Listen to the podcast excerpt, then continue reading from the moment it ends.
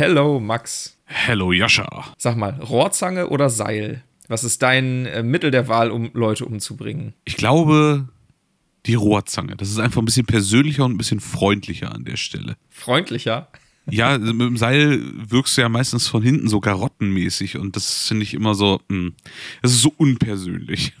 Ja, da, da, geht die Bindung so ein bisschen verloren, die man zu seinem Nee, Opfer die Bindung hat, ist ne? eben das Wichtige dabei. Na. ja, okay. Das nenne ich mal einen Einstieg. Ja, ich würde sagen, und mit diesem Flachwitz, ihr Lieben, begrüßen wir euch zu einer neuen Folge Board Game Berry. Ihr deduktiven DetektivInnen da draußen seid hoffentlich alle gespannt äh, drauf, was wir mitgebracht haben und äh, ja, wer es gewesen ist am Ende. Dum, dum, dum. Genau. Ähm, willst du schon sagen, worum es heute geht, oder wollen wir erst den Community-Teil voranschieben? Wir können von mir aus heute mal total abgespaced sein und äh, unseren HörerInnen da draußen quasi keinerlei Hinweise liefern, was äh, gleich auf sie zukommt. Und du kannst mit der Community anfangen, wenn du möchtest. Ja, abgesehen wie immer vom Folgentitel natürlich. Aber der also, enthält ja dank uns auch immer ein sehr, sehr duseliges Wortspiel. Infolgedessen wird auch ja da ja ein wenig Kreativität gefragt. ja, das stimmt natürlich.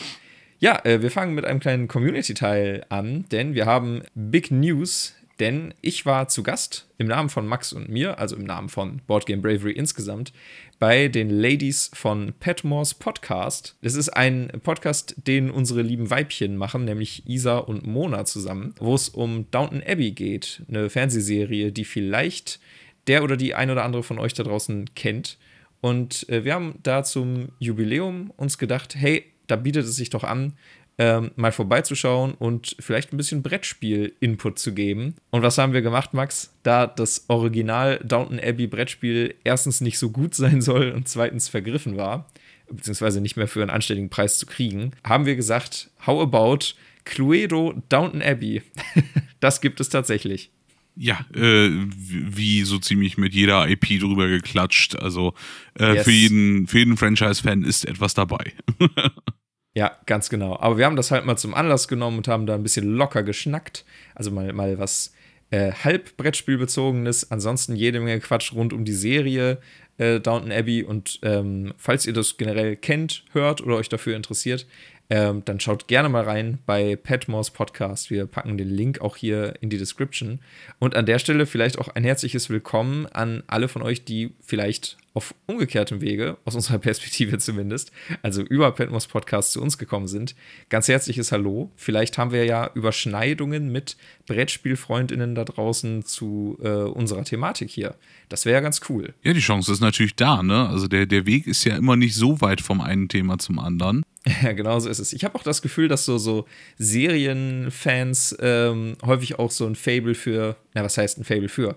ohnehin schon selber ein gewisses Nerdtum mit sich bringen. Und da ist ja der Sprung zum Gaming, ob digital oder analog, gar nicht so weit.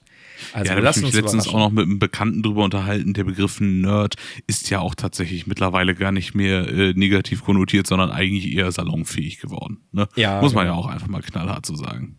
Also, äh, wenn wir Nerds sagen, dann lieben wir euch alle da draußen genauso wie ihr seid und, und ihr solltet das auch tun. Nee, und äh, zusätzlich zu unserem ähm, lustigen äh, Quatsch, den wir da von uns geben, gibt es auch noch jede Menge beknackte Soundschnipsel von Isa, Mona, Max und mir beim Spielen.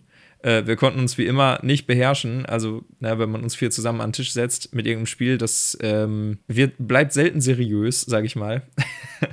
Na, also wenn ihr darauf auch Bock ja, habt, hört ja, da ja. gerne mal rein. Der Community-Teil ist lang diesmal. Oha, ja, dann äh, lehne ich mich zurück und genieße. Pass auf, du kannst jetzt äh, in, vor deinem geistigen Auge sehen, wie ich hier so eine Korkpinnwand aufhänge und so rote Fäden zusammenspinne.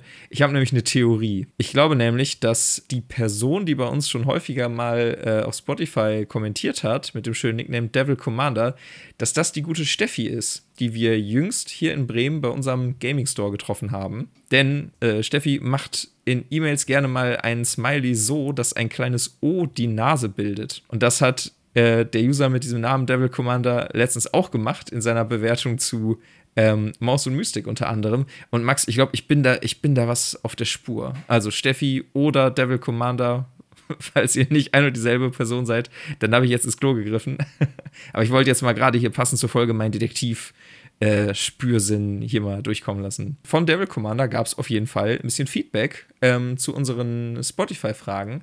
Auch da nochmal der Hinweis an euch alle da draußen. Das ist, glaube ich, ein relativ junges Feature von Spotify, dass man da ähm, Fragen stellen und Antworten auch eintippern kann. Also falls ihr uns über diesen Kanal hört, dann äh, macht das doch gerne mal. Aber was hat Devil Commander geschrieben? Zum einen, dass äh, Maus und Mystik gerade äh, da hoch im Kurs steht. Ne? Das Grundspiel und die erste Erweiterung sind durch. Und das erinnert mich an das Gespräch, was wir jüngst mit der lieben Steffi hatten. Da ne? haben wir gerade drüber gesprochen. Und Max, wir können uns 100 Punkte geben, denn Devil Commander schreibt, äh, Gruppenerfolge und die Sonderregeln für das Wasser bei Maus und Mystik wurden da in der Runde wohl auch eine Weile lang falsch gemacht und jetzt dank unseres Podcasts richtig umgesetzt. Erfolg. Sehr schön, das, das beruhigt mich immer an der Stelle. Zum einen, dass, dass wir anderen Leuten natürlich helfen können und zum anderen äh, tut es gut in der Seele zu wissen, dass wir nicht die Einzigen sind, die scheinbar Regeln vergessen oder sie völlig überlesen, wie wir das auch teilweise schon geschafft haben. Naja, man kennt es. Hihi.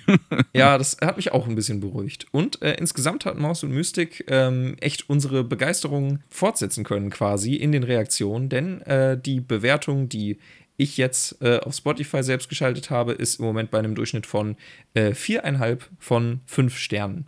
Also ihr da draußen, die uns zuhört, ihr scheint das Spiel auch sehr zu mögen. Und naja, wen wundert's, ne? Das Spiel ist ja nun mal auch wirklich zuckersüß und richtig, richtig schön.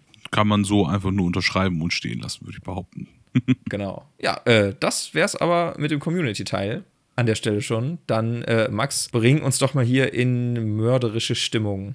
Natürlich, ich bringe uns jetzt mal mit äh, den Dingen in mörderische Stimmung, die ja jeder gute äh, Detektiv in da draußen äh, zuallererst braucht, nämlich die knallharten, kalten Fakten. Mhm. Und unser Tatverdächtiger heute ist ganz klar Cluedo. Cluedo fangen wir mal ganz klar damit an, äh, wo der Name überhaupt herkommt. Das fand ich nämlich sehr, sehr interessant. Das habe ich selber erst beim Recherchieren gelernt und war ganz, ganz begeistert davon. Ja, Allerdings, geht mir genauso.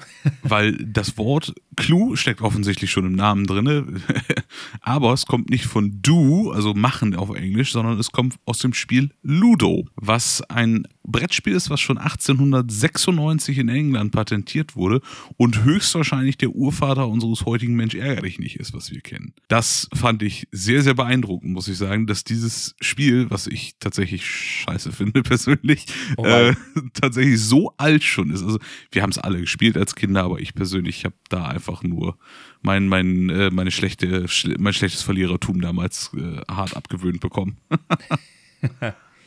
Okay, äh, witzig. Jetzt hast du quasi noch mal eine eigene, also eine andere Wortherkunft rausgesucht als die, die ich gefunden hatte. Oha, jetzt bin ich gespannt. Erzähl. Ja, also soweit voneinander ist nicht. Aber äh, Ludo, abgesehen von dem, von dem Spielnamen, den du gerade angeführt hast, ist ja eben auch ähm, Latein für ich spiele. Genau, da ist der Spielname aus diesem Brettspiel von Eng äh, aus England abgeleitet, von, vom Lateinischen. Genau, genau, das habe ich mir gedacht. Ich wusste nur nicht, dass das von dem Spiel kommt. Ich dachte, das wäre eine originelle Idee von den Cluedo, wie wir im Deutschen ja sagen, äh, MacherInnen. Nee, Machern. Das sind, glaube ich, zwei Gentlemen gewesen, oder? Nee, Macher, MacherInnen ist schon richtig. Ja, stimmt, klar, du hast recht. Genau. Okay, kommen wir gleich zum, zur historischen Einordnung wahrscheinlich nochmal. Und zwar habe ich mich die ganze Zeit gewundert, wie man denn Cluedo, wie wir im Deutschen sagen, äh, im Englischen überhaupt aussprechen sollte. Und ähnlich wie du es gerade gemacht hast, ich war, ich war auch am überlegen, Clue du im Sinne von mach den, den Hinweis, was, was soll denn das sein? Und die korrekte englische Aussprache ist tatsächlich Cluedo, also mit diesem O am Ende, was halt, ne, wie wir gerade herausgefunden haben, die englische, dieser englische Akzent im Lateinischen ist. Also Ludo sprechen englischsprachige Menschen halt Ludo aus. Und deswegen diese für, für Nicht-EngländerInnen und AmerikanerInnen etwas komische Aussprache Cluedo. Ich finde, das geht aus der Schreibweise überhaupt nicht hervor. Nee, tatsächlich nur, wenn man sich die Lautschrift zum Wort anguckt, das stimmt schon. Richtig, also fand ich, fand ich ganz kurios. Ist kein Wunder, dass man da nicht drauf kommt, wenn man es nicht schon weiß von vornherein. Da kannst du als Germanist gerne nochmal gleich reingrätschen, das ist überhaupt gar kein Problem. Aber mehr, mehr wollte ich gar nicht sagen dazu. Ich ziehe mich so, schon okay. wieder raus. Ich fand ah, einfach okay, nur okay. diesen, die, ich, ich fand es interessant, mal die richtige Aussprache zu sehen. Ja, wobei eingedeutscht, die eingedeutschte Version mittlerweile auch als richtige Schreibweise auch vom Hersteller anerkannt wird. Also als richtige Sprechweise. Aha. Zumindest das Eingedeutschte hier bei uns. Cluedo ist schon ein paar Takte älter, denn die Grundidee wurde tatsächlich 1943-44 vom Anwaltsgehilfen Anthony Ernest Pratt und seiner Frau Alva erdacht. Das ist eine ganz schöne Hausnummer, ne? Genau, das ist eine ganz schöne Hausnummer, ganz schön alt, das Spiel. Hat aber so, so, so ein paar Struggles logischerweise auch äh, äh, hinter sich, das ganze Spiel. Das Patent wurde erst 1947 für das Spiel und den, äh, also für das Konzept und den Spielplan erteilt. Und zu der Zeit hatten die Eheleute Pratt schon die Rechte an Waddingtons, ein Brettspieleverlag aus, aus Großbritannien, verkauft. Das heißt, mhm. die haben dann direkt angefangen, das Spiel zu verlegen, als es 47 äh, dann quasi das Patent bekommen hat. Und haben natürlich auch den Vertrieb davon übernommen. In den USA waren es dann die Parker Brothers, die den äh, Vertrieb dafür übernommen haben. Ähm, das Ganze kam auch tatsächlich unter diesem alten Namen Cluedo, hattest du gesagt, spricht sich das richtig ja, aus, oder? Genau, genau. Genau, unter dem Namen kam es dann tatsächlich auch raus. Für den amerikanischen Markt hat man da noch einen, einen äh, in Anführungsstrichen kleinen äh, Zusatz äh, gemacht, das ein bisschen umgeschrieben nochmal. Da kam es nämlich erst 49 raus unter dem Titel Clue, The Sherlock Holmes Game. Das nochmal wieder ein bisschen spannender zu machen. Das finde ich besonders cool, weil ich habe äh, noch, bevor ich diesen Teil hier in der Recherche rausgefunden habe, den du gerade erzählst, hm. ähm, habe ich mir das Spielbrett so angeguckt und habe äh, habe mir auch notiert, wie cool das ist, wenn man sich die, die Räume so anschaut, dass das dieses Sherlock Holmes, Schrägstrich Agatha Christie Ambiente hier mit Poirot ähm, und, und Co. so ein bisschen einem ins Gedächtnis ruft. Und dann halt so im Nachhinein zu hören, dass das wirklich mal The Sherlock Holmes Game so als Untertitel mhm. hatte, fand ich, fand ich cool. Also sehr, sehr passend, der Gedanke. Kleiner, Man Fun, erkennt, kleiner Funfact zum Ganzen im Übrigen, der Spielplan, so wie ich zumindest das bei der, bei der Historie beim Recherchieren von den einzelnen Spielplänen von früher äh, gesehen habe, der Spielplan ist in seiner Form seit Patentierung unverändert. Also die Anordnung der Räume und die Größe der Räume und so weiter und die Felder dazwischen, das ist alles genau gleich geblieben. Nur die Räume verändern sich natürlich je nach IP, die du darüber tapezierst. Äh, was ist jetzt, ist es jetzt das Dining Hall, ist es die Servants Hall, ist es dies, ist es das, ne? Das Ach, verändert sich natürlich. Dann, dann haben wir richtig vermutet, weil wir haben ähm, bei den Petmore Ladies äh, uns das Spielfeld angeschaut und ich war auch fest davon überzeugt, dass die, die, die Wege zwischen den Räumen, die Abstände und Distanzen sich eigentlich gar nicht verändert haben, sondern wirklich einfach nur passend fürs Franchise, da die, die Räume halt ein neues Hintergrundbild und einen neuen Namen bekommen haben. Und anscheinend ist es ja dann wirklich so. Ja, das ist definitiv so. Deutschsprachig wurde das Spiel erstmals von Schmidt-Spiele rausgebracht, 1959. Und wie es damals so üblich war, wurde der Titel natürlich eingedeutscht. Man kann natürlich kein Cluedo oder ähnliches rausbringen auf dem deutschen Markt, das ist ja doof. Deswegen hieß es, wer ist Meisterdetektiv? Das fand ich auch sehr geil. Ich hätte es auch schön gefunden, wenn das einfach Hinweis geheißen hätte. Das wäre auch okay gewesen. Das Ding ist, die Schmidt-Spiele-Version, die konnte sich nie so wirklich durchsetzen in Deutschland. Das hat die Parker-Version aber später geschafft, also dieses Clue the Sherlock Holmes Game. Das hat sich tatsächlich später noch durchgesetzt am deutschen Markt. So ironisch und bescheuert das auch irgendwie klingt. Ja, und äh, wer von euch zu Hause Cluedo oder Cluedo, wir bleiben mal bei der deutschen Version Cluedo, ja, bitte. Ähm, auch zu Hause stehen hat, der wird sich jetzt bei den ganzen Verlagen, die ich gerade genannt habe, wundern, hä? Aber bei mir steht da was ganz anderes drauf. Richtig. Bei euch steht höchstwahrscheinlich Hasbro drauf. Und das kommt daher, dass 1991 bzw. 94 Hasbro beide äh, Verlage aufgekauft hat und das Spiel bis heute produziert. Das Spiel wurde jetzt auch so, so grob drei Millionen Mal hergestellt und verkauft. Das ist schon wieder eine ganz schöne Hausnummer.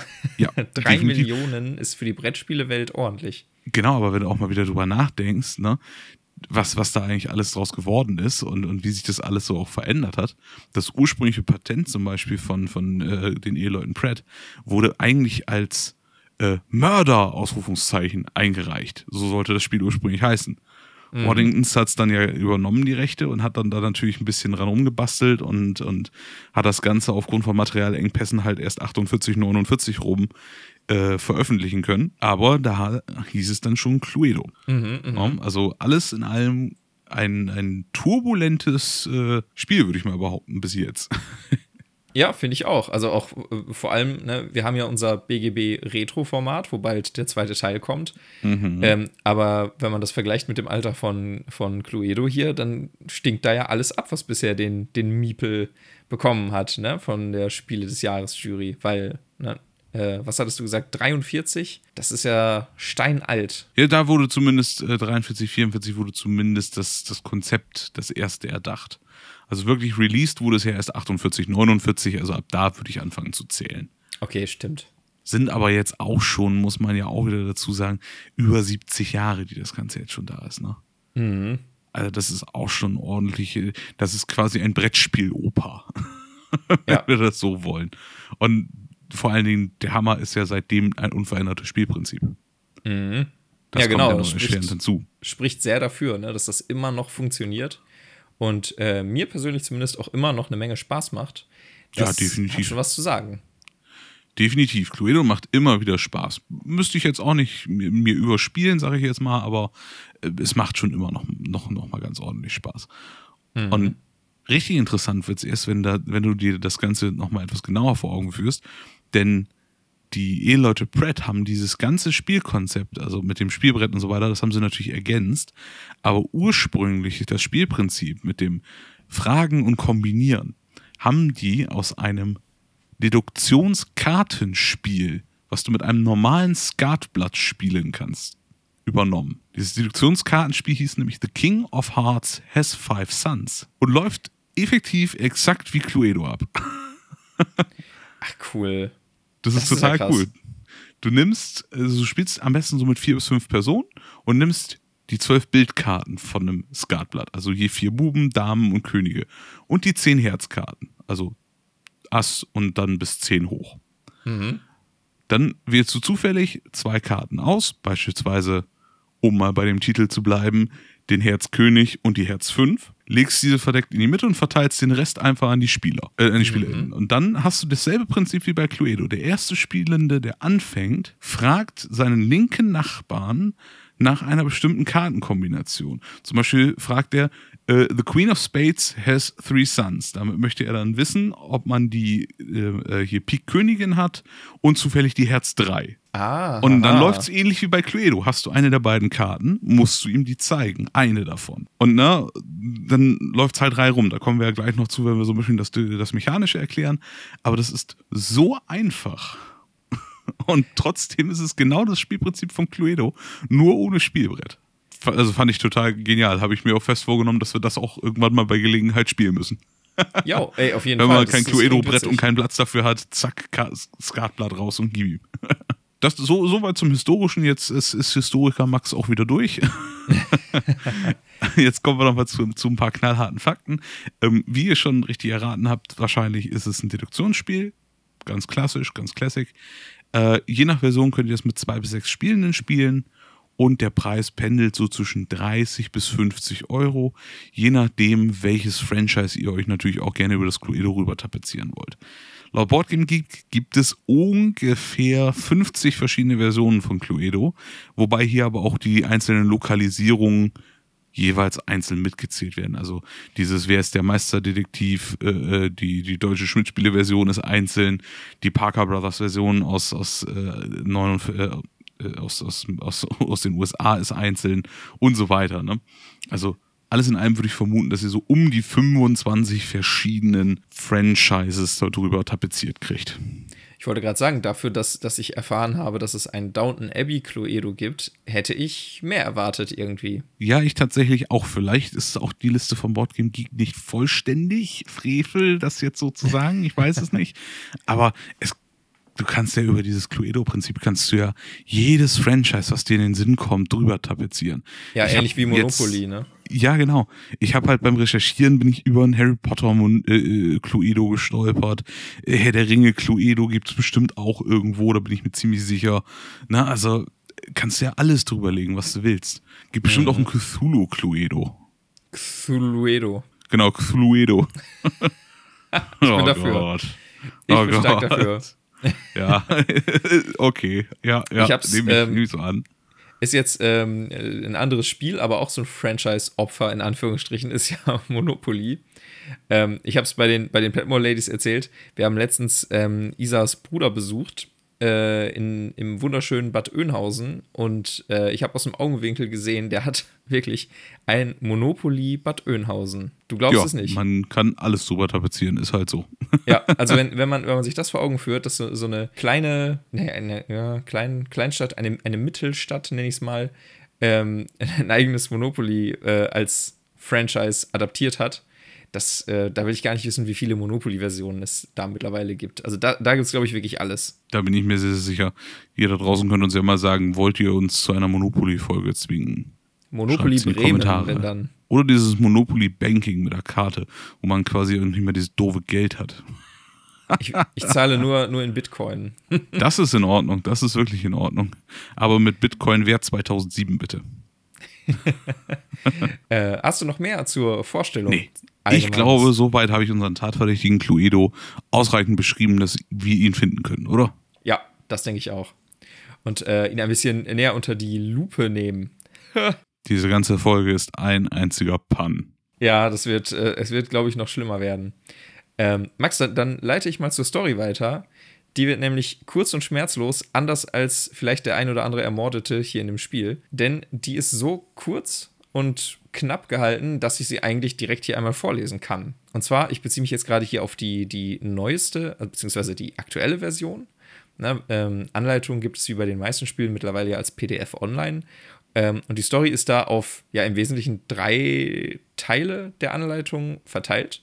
Und zwar steht schon vorne auf dem Umschlag, ist äh, das Ganze ein bisschen stimmungsvoll als so eine Einladungskarte aufgemacht. Und da steht, äh, Dr. Schwarz der Villa Neubrunn bittet um die Ehre eurer Gesellschaft zur Feier seines 30. Geburtstages sowie zur Neueröffnung seiner Villa. Das ist also das Setting, ganz kurz und knapp beschrieben.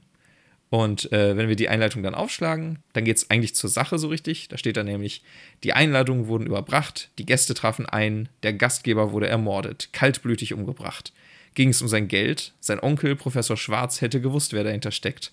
Doch leider ist auch er schon seit Jahren tot. Die sechs geheimnisvollen Gäste stehen nun unter Mordverdacht und es liegt an dir, das Rätsel zu lösen. Und Ende. Das war es im Grunde, äh, wenn man so will, mit dem Storyteil. Sehr geil. Ich halte das für eine, eine ja, für ein Kind der neueren Cluedo-Version. Ähm, es gibt ganz am Ende in der Anleitung auf den Seiten äh, 9 und 10, da gibt es noch eben diese Doppelseite, wo die sechs Verdächtigen nochmal mit einem kurzen Absatz vorgestellt werden.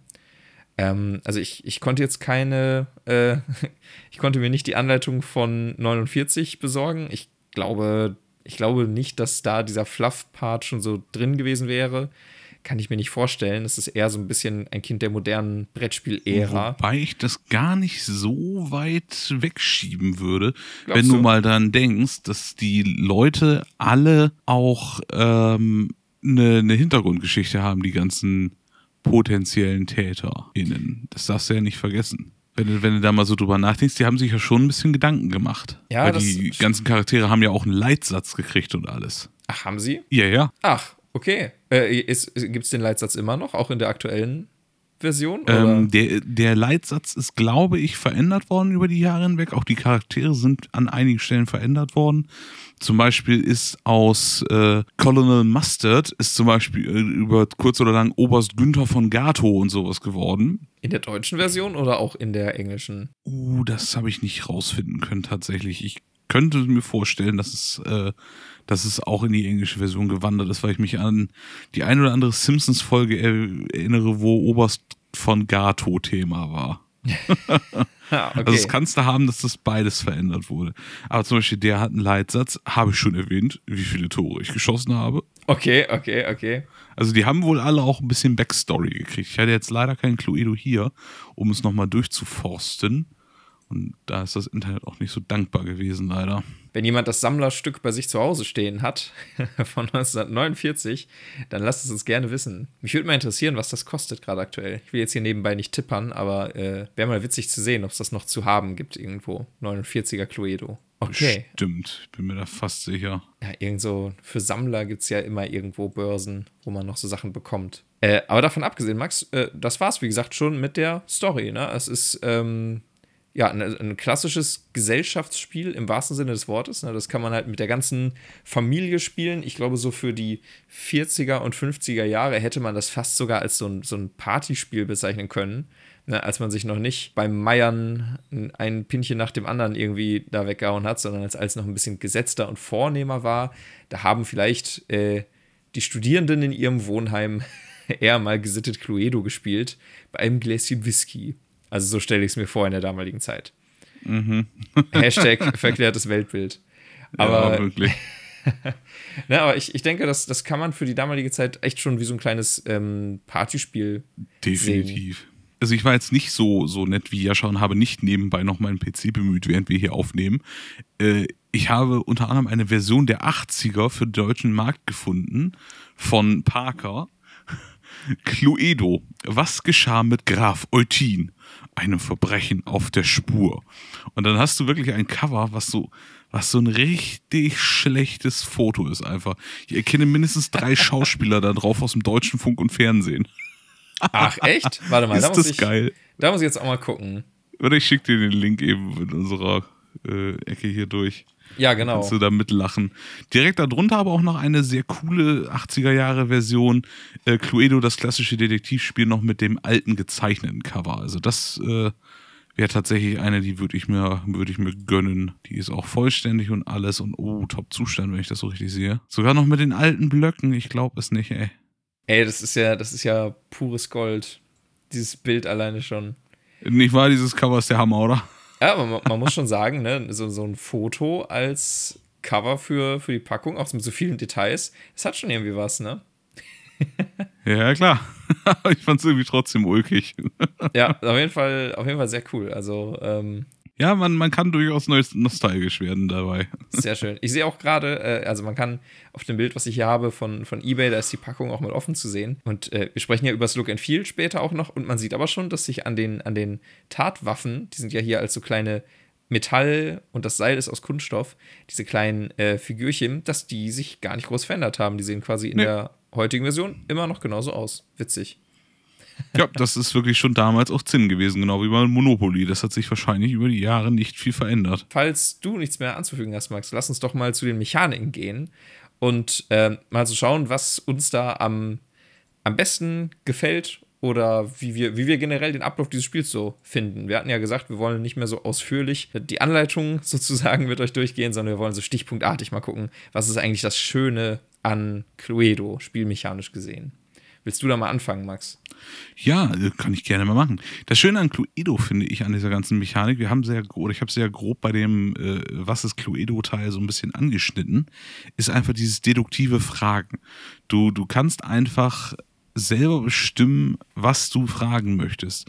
Du kannst über deine Fragen Finden einstreuen. Du kannst Leute auf falsche Fährten führen weil du selbst musst ja nicht deine Karte zeigen, wenn das, was du da gerade gefragt hast, bei dir auf der Hand ist zum Beispiel. Mhm.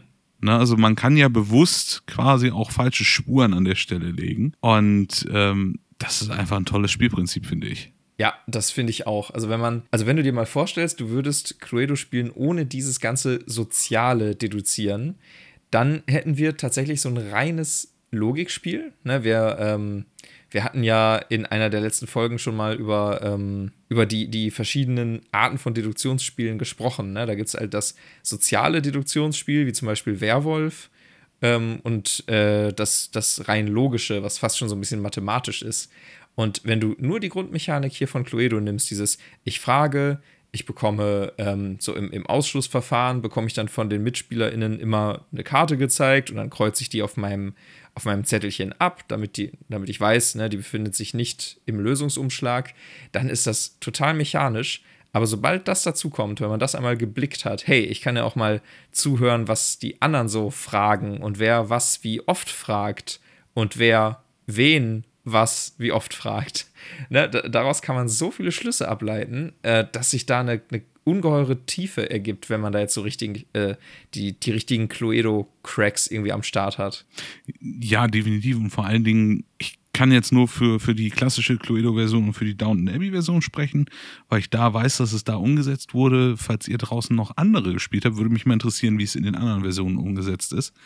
Denn die Figuren haben im klassischen Cluedo mit der Neuauflage von 2008 sogenannte Winkelzüge bekommen also Sonderfähigkeiten, die die benutzen können, die relativ stark sind. Zum Beispiel, dass sie zweimal ziehen dürfen in einer Runde oder dass sie äh, sich eine Karte ansehen dürfen, die gerade ein anderer Spieler von jemand anderem gezeigt bekommen hat. Ne? Mhm. Sol solche Fähigkeiten halt.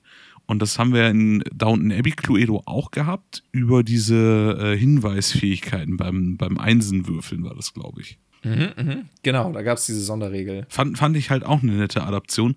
Einfach, dass du dieses, dieses Prinzip nochmal ein bisschen, bisschen abspeist, in Anführungsstrichen. Weißt du, was ich meine? Ja, ja, ja, ja, ja, genau.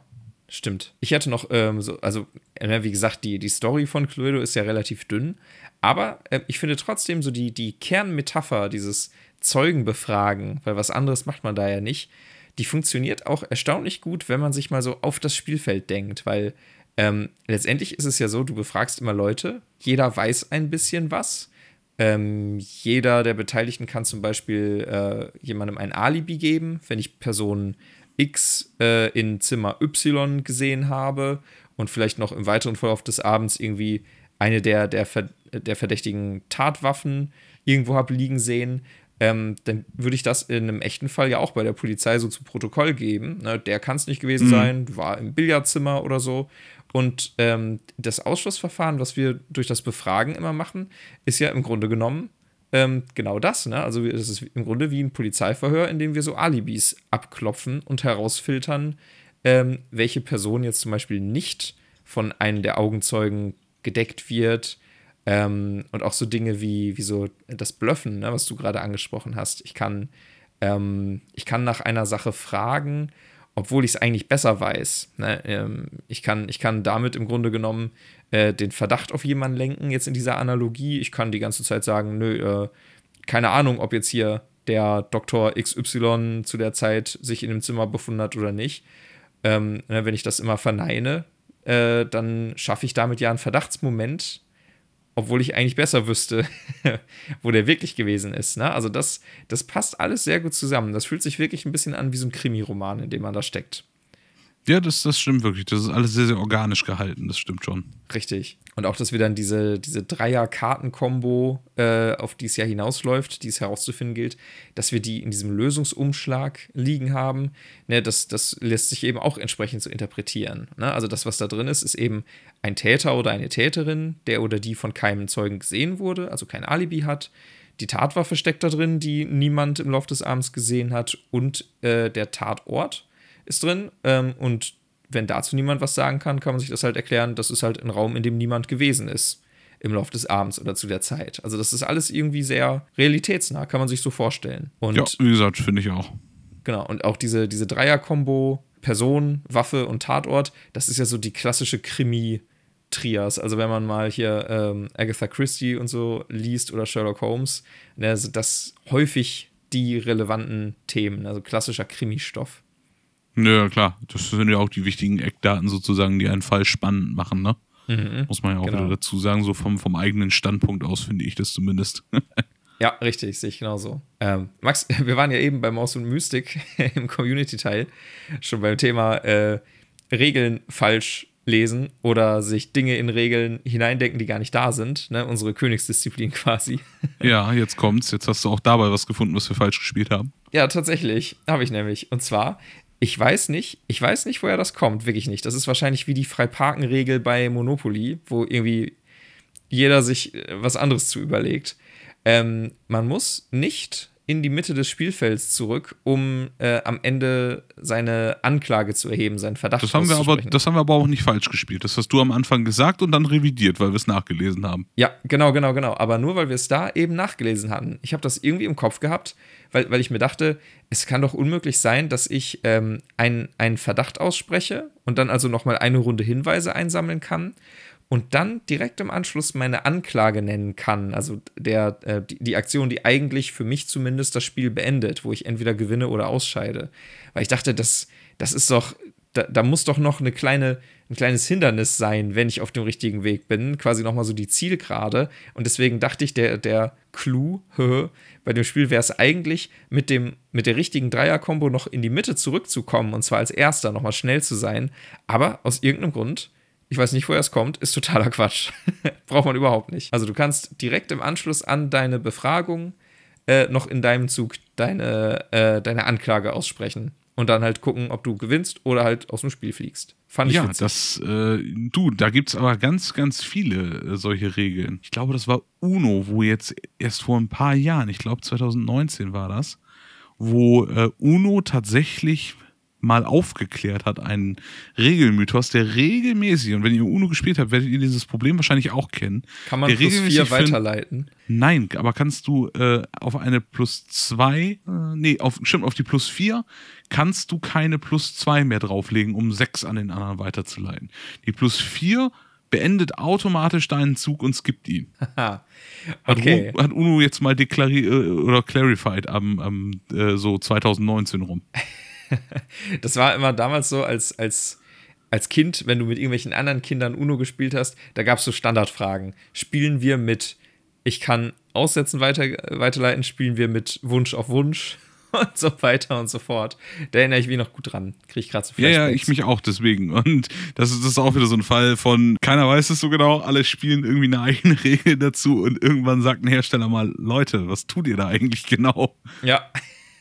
Na gut, solange man das am Anfang klärt ne, und die Regeln für alle gleich sind, ist ja alles fein, ne? Aber. Nicht, wenn sie falsch sind. Ja, nicht, wenn sie falsch sind. Wenn es nicht meine Regeln sind, dann nicht. Nein, wenn es nicht die richtigen Regeln sind. Es geht nicht um meine, es geht um die richtigen. Die zufällig auch deine sind. Das könnte häufiger mal vorkommen. Kön ja? Könnte passiert sein. Nein, aber das wollte ich nochmal so als kleinen Anekdotenausflug des Tages hinlegen. ja, äh, wollen wir mal zur Leibesvisitation von unserem verdächtigen Cluedo übergehen? Oh ja, oh ja, wir, wir äh, gucken und betatschen unsere Verdächtigen. Vielleicht haben sie ja Gefährliches bei sich. Mhm. Soll ich mal anfangen? Ja, mach mal. Dabei hatte unser Tatverdächtiger auf jeden Fall Zinnfigürchen, die mhm. Mordwaffen nur Diebesgut darstellen können. Das finde ich äh, schon cool und ist eigentlich auch immer in jeder, haben wir ja schon festgestellt, jeder Cluedo-Version gleich gewesen, dass du immer diese kleinen Zinnfigürchen da für, äh, keine Ahnung, die Schreibmaschine, das Messer, die Pistole, was auch immer hattest, je nachdem, was es halt für, für ein Gegenstand war, der da dargestellt wurde, ne? Mhm. Dann haben wir einen der Geschichte angepassten Spielplan, der also immer auf das entsprechende Franchise oder die IP zugeschnitten ist, aber ja, wie wir festgestellt haben, im Grundsatz immer derselbe Plan ist. Ne? Und äh, bezogen auf Downton Abbey kann ich nochmal sagen, weil ich das am präsentesten habe, dass Würfelkarten und restliches Material durchaus eine, eine okaye Qualität hatten, nicht überragend waren und vermutlich auch je nach Version und Rausgeber nochmal wieder einen gewissen Qualitätsunterschied aufweisen. Dafür hätten wir aber über 50 Versionen durchschauen müssen, um da eine klare Aussage zuzutreffen. Magst du ein bisschen Einsatz hier für den Podcast? Ja, Asche auf mein Haupt. Nein, auf keinen Fall, auf keinen Fall hole ich mir noch mehr Cluedo-Versionen. Wir haben jetzt drei bei uns zu Hause. Ja, stimmt, ich erinnere mich. Ihr wart unsere Cluedo-Bank. Ja, aber das, das war's von mir eigentlich auch schon. So viel kann man zu Cluedo, finde ich, optisch und so gar nicht beschreiben. Look and Feel ist eher so hm. ja. kurzbündig, fertig. ja, da hast du recht. Ich schließe mich mal direkt an. Ich habe bei mir hier notiert, klassisches, äh, äh klassische Familienbrettspielqualität, so habe ich es mal genannt. Normal solides Spielfeld zum Ausklappen. Die Karten sind alle nicht besonders, besonders spannend. Bei der, ähm, bei der Downton Abbey-Version, Max, korrigiere mich, wenn ich falsch liege, da hattest du bemängelt, dass die Karten, nachdem man sie aus der Verpackung nimmt, schon recht schnell abgegriffen wirken. Also eine Runde gespielt und schon Ja, das stimmt. So wir, wir hatten ein OVP-Spiel äh, einmal gemischt und die Qualität der Karten sah schon aus, als hätte ich da, äh, keine Ahnung, ein Magic Deck 25 Jahre ohne Hülle gespielt. Ja, also das, das war Schwierig. nicht so die Glanzstunde. Was, was die kleinen Tatwaffen ähm, als, als kleine Objekte können, das büßen die Spielkarten quasi ein. Ähm, aber ich würde noch, würd noch ergänzen, eben habe ich es ja schon einmal kurz ange, äh, so angesprochen. Ich finde, das Design der Räume ist halt super stimmungsvoll. Und ähm, man, man erkennt jetzt wirklich, gerade wenn man das im Hinterkopf hat, warum das mal äh, Sherlock Holmes Game hieß. Na, ja, weil das, das, das passt super in dieses Setting. Ich finde, das hat eine schöne in Anführungsstrichen Lichtstimmung, ne? also so wie man sich so ein altes Anwesen äh, von innen vorstellt. Ja, das stimmt. Man kommt sich direkt wie in so einen Agatha Christie-Film versetzt vor. Richtig, richtig, richtig. Also so eine Verfilmung von Agatha Christie, muss man dazu ja sagen. Das klingt, als wären Agatha Christie nur Filme. ich glaube, für, für die allermeisten sind sie das auch. ja, aber äh, wir wollen uns ja nicht damit einreihen, ne? Nee, nee, nee. Wir, wir äh, ne, äh, wir wissen ja, dass das ja Computerspiele waren. Ja, genau, das, das gute Agatha Christie Computerspiel. Gibt's mit Sicherheit. War die zweite Erweiterung so. von WoW, oder?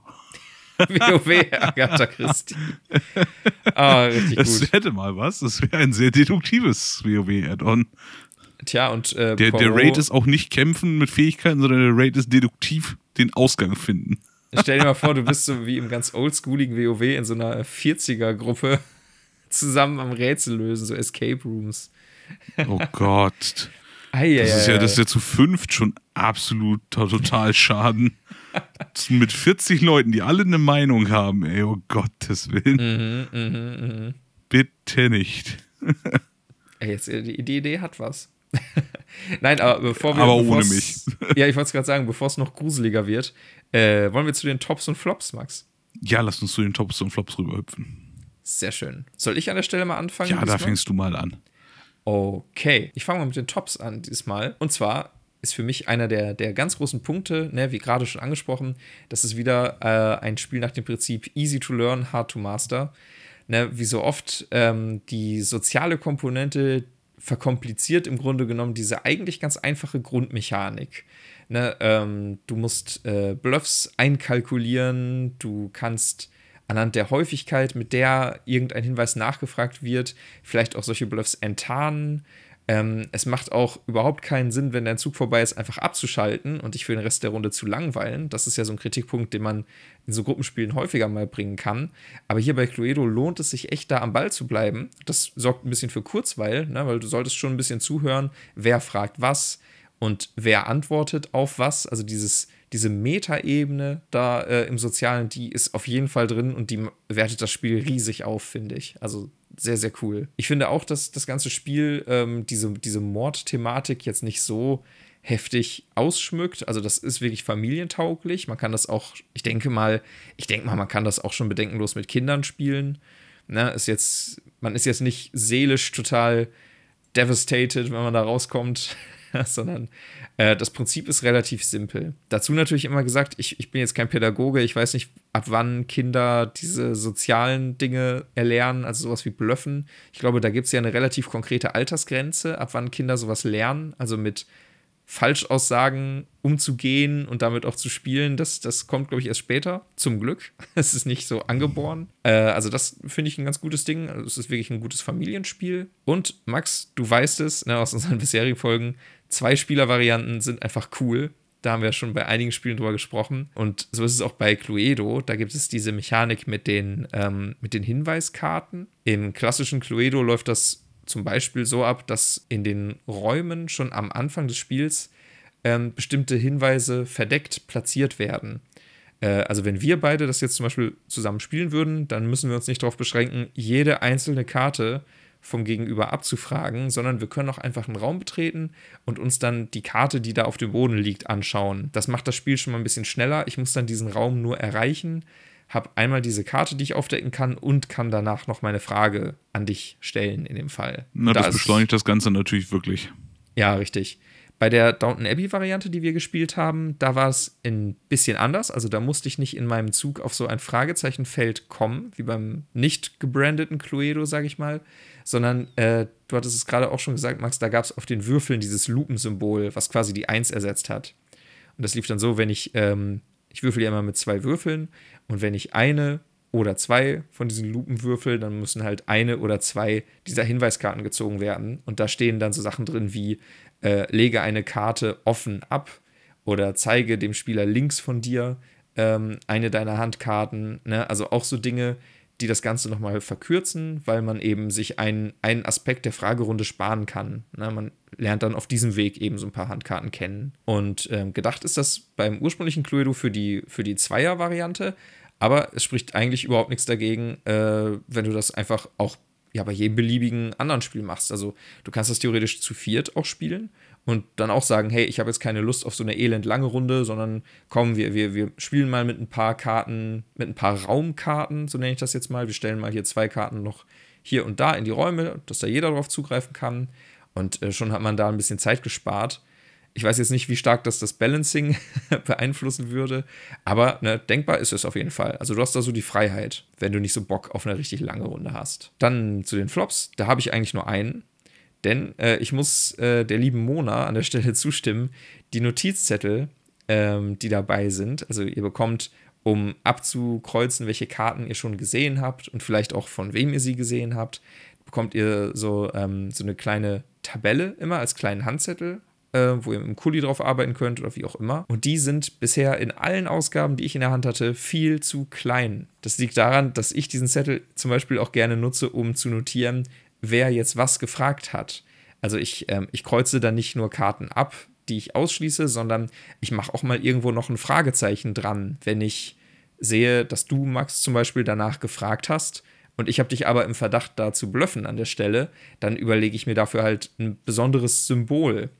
Und ähm, diese Notizzettel sind wirklich so aufgebaut, dass man da nur so kleine Kästchen hat, wo man höchstens mal gerade einen Buchstaben reinschreiben kann für einen der Mitspielenden, ähm, um, um halt zu wissen, wo das schon mal gefragt wurde oder wer das schon mal gezeigt hat, je nachdem, wie man damit umgehen will. Aber es wäre doch einfach mal geil, diesen Zettel in ein bisschen größer zu bekommen, als in diesem, was ist das? Das ist DIN, A, DIN A6 Format, also hier DIN A4 zweimal DIN A4 zu klein, so kleine Vokabelheftchengröße von früher, so kenne ich die Dinger noch. Ja, genau, genau, genau. Ne? Also ähm, für, für meinen Geschmack zu klein. Ja, also definitiv absolut spartanische Größe, diese, diese Notizzettelchen.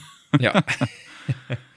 War, war genau. das schon alles mit Flops bei dir? Ich glaube ja, ne? Was hattest du gesagt? Ja, äh, genau, tatsächlich. Also ich bin gespannt, wenn du da noch was hast, äh, hau gerne raus, Max. Ja, also ich habe ich hab mich da tatsächlich noch so ein bisschen auf das, was ich vorher schon gesagt habe, ein bisschen gestützt. Ähm, ich finde das tolle Knobeln per Deduktion da einfach total geil. Das Köpfchen halt meistens gewinnt. In der Regel ein bisschen Glück zählt natürlich auch dazu aber ähm, das Knobeln und das Köpfchen gewinnt meistens. Und man kann seine GegnerInnen laut, äh, oder so wie ich, wie ich äh, das empfunden habe, auch teils durch eigene Fragen in die Irre leiten. Das hat ja bei unserer Downton Abbey-Runde auch ganz ausgezeichnet funktioniert. da kann ich mir aber auch bei den Flops nur anschließen. Merkzettel sind einfach schwer sinnvoll zu führen, weil mir fehlt A, kann aber auch sein, dass ich die einfach nur wieder Anleitungen überlesen habe, aber mir fehlt A so eine kleine Hilfestellung vom, vom Hersteller, so, hey, guck mal, so habe ich mir gedacht, dass du diesen Zettel benutzt. Das, yeah. das gibt es tatsächlich. Auch in sinnvoll oder in, in Hersteller sinnvoll? Äh, äh, ich, ich würde mal sagen, in ähm, Vanilla sinnvoll. Okay. Also da wird, da wird schon dir sinnvoll gezeigt, dass du da am besten Namen einträgst. Und ich glaube, ah, ich habe die Anleitung gerade nicht mehr da, aber ähm, es, wird, es wird auch in einem Tipp darauf hingewiesen, dass es Sinn macht, ähm, sich zu notieren, wer was gefragt hat, zum Beispiel. Also nicht nur nach dem Ausschlussverfahren, sondern auch Möglichkeiten einzubeziehen. Aber Na, da fehlt dann, glaube ich, das Beispiel. Das Beispiel, was da auch mit dem Bild äh, eben vorhanden ist, ist wirklich nur, so kreuze ich ab, was ich herausgefunden habe. Das ist schon ja, ein bisschen gut, also mager. nicht so hilfreich, alles klar. Genau. Ähm, was mich auch ein bisschen stört, muss ich sagen, ist, dass wir keinen oder dass man keinen Sichtschutz mitgeliefert bekommt für die eigenen Notizen, außer wenn wir wie in der Schule früher den Schulranzen dazwischen stellen. Oder den Dirke Weltatlas. Äh, genau. Ne, also irgendwas müssen wir dazwischen stellen. Ansonsten ist es immer ziemlich krampfhaft, da äh, zu notieren und das Ganze irgendwie hochzubiegen, da irgendwas zu notieren, aufzupassen, dass Jascha neben mir auch ja nicht an meiner Handbewegung sehen kann, was ich gerade ankreuze und abhake und anhand der Höhe auch nicht erkennen kann, wo ich gerade bin und dann wieder verdecken. Mhm. What the fuck? ja. Das ist immer ein bisschen umständlich. Ja, das, äh, das stimmt. Und vor allem, man will und? sich ja auch nicht, man will sich ja auch nicht verbarrikadieren, um dann nicht mehr miteinander normal reden zu können, finde ich. Eben. Und was ich speziell für die Downton Abbey-Version ein bisschen heftig fand, in Anführungsstrichen, ich fand diese Sonderhinweisfähigkeiten teilweise sehr, sehr stark, muss ich sagen. Weil teilweise dann solche, solche Bretter kamen wie, jeder Spielende deckt eine Hinweiskarte auf. Und ich so, wait, what? ja, hast du dann auf einmal ein Achtel äh, oder, oder, oder noch mehr der Hinweiskarten frei für alle einsehbar. Ja, ja, genau. Und dann denke ich so, okay, schwierig. Hm. Also das fand ich nicht ganz so gut an der Downton Abbey-Version, aber das ist wahrscheinlich einfach nur eine Balancing-Geschichte. Eine Kleinigkeit. Ja. Und ich, ich denke auch, ähm, klar, ne, die Regeln sind so, wenn du es so spielst, ähm, dann kann das das Ganze sehr beschleunigen, aber es hindert dich im Grunde auch nichts daran, die Karten wegzulassen. Nee, eben, das ist es ja. Also, das ist wieder so eine Variante, die du spielen kannst, aber nicht musst. Von daher ist es auch nur so ein kleines Flöppchen für mich wieder. Ja, aber trotzdem berechtigt, finde ich. Also, das, das ist wirklich sehr stark. Das war es aber von mir eigentlich auch schon. Viel mehr kommt da bei Tops und Flops definitiv nicht mehr rum. Hast du noch was oder wollen wir uns äh, der Conclusion widmen und schauen, mit welcher Übereinstimmung Cluedo der Tatverdächtige ist? ja, äh, wir können, wir können gern zur Bewertung weitergehen, weil ne, man merkt schon, so komplex ist das Spiel nicht. Da steckt jetzt nicht so viel drin, worüber man philosophieren kann. Die Mechanik ist ja ganz simpel, also ab zur Bewertung. Max, und da reiche ich mal direkt an dich weiter. Wie viele Punkte gibst du denn, Cluedo? Also ich gebe Cluedo tatsächlich 8 von 10 und ich habe mir die spickenden Spitze überlegt als Bewertungsgrundlage, uh, weil ich schlecht. mich kurz vor der Bewertung noch so über die Spickzettelchen da aufgeregt habe. Deswegen fand ich spickende Spitze ausgezeichnet. Ja, rat mal, wie viel ich gebe. ich gebe äh, auch 8 von 10. Oh Wunder. das ist widerlich. Ja, ganz schrecklich. Ich gebe allerdings äh, erboste ErbschleicherInnen oh, erboste ErbschleicherInnen ist auch sehr schön.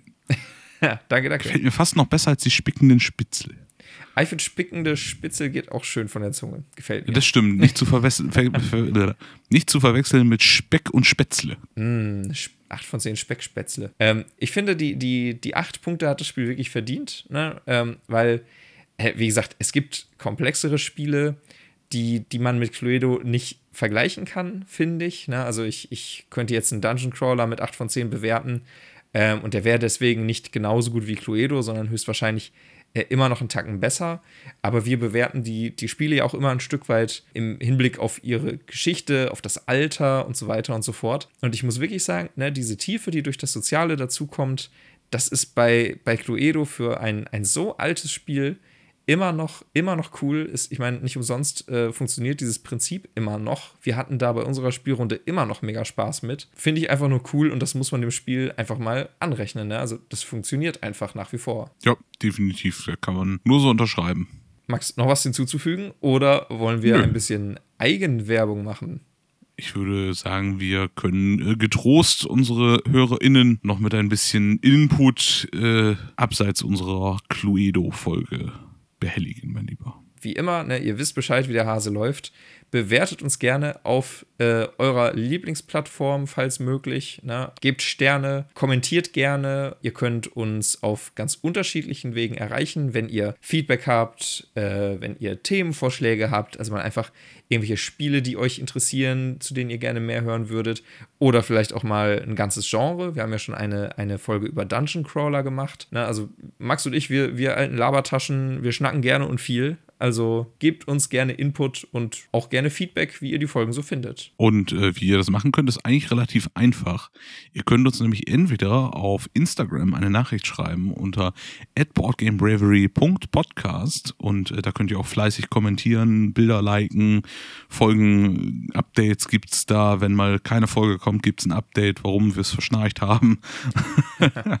und ihr könnt uns eine E-Mail an boardgamebravery.outlook.de www.ftf.de schreiben und äh, auch da äh, wird euch geholfen. Max, möchtest du schon einen kleinen Teaser raushauen, was wir in der nächsten Folge anstellen werden? Ja, äh, den, den kleinen Teaser hast du quasi schon, schon mit eingeleitet, wenn du so willst, dadurch, dass du darüber geredet hast, wie gern wir uns eigentlich selbst reden hören und ihr da draußen uns auch gerne reden hört, wie es scheint. ähm, weiter so, immer weiter damit machen.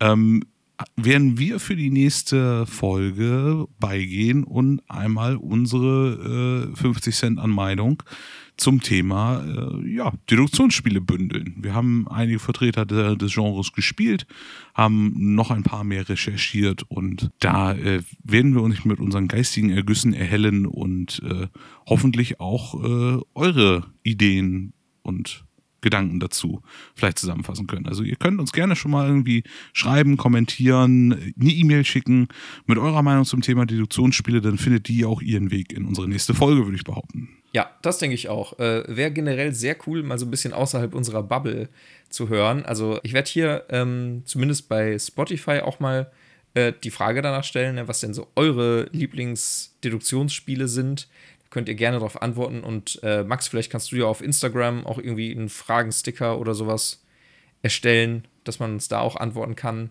Jo, das kriegen wir hin. Genau, weil das wäre extrem spannend mal zu sehen, denn ne, ihr könnt es euch vorstellen, wenn man äh, so häufig miteinander Brettspiele zockt wie, wie wir beide, man, irgendwann hat man so seine Pappenheimer kennengelernt und äh, ich, man, man will dann irgendwann auch wissen, was so unterm Radar da draußen noch so existiert. Vielleicht gibt es ja ein total gehyptes Deduktionsspiel, was wir noch nie gespielt haben, Max. Alles äh, ein Ding der Möglichkeit. Dementsprechend äh, freuen wir uns immer auf eure Meinungen da draußen. Dann würde ich sagen, hören wir uns in zwei Wochen zu unserer Folge über Deduktionsspiele. Auf Wiederhauen. Bis dann. Tschüss.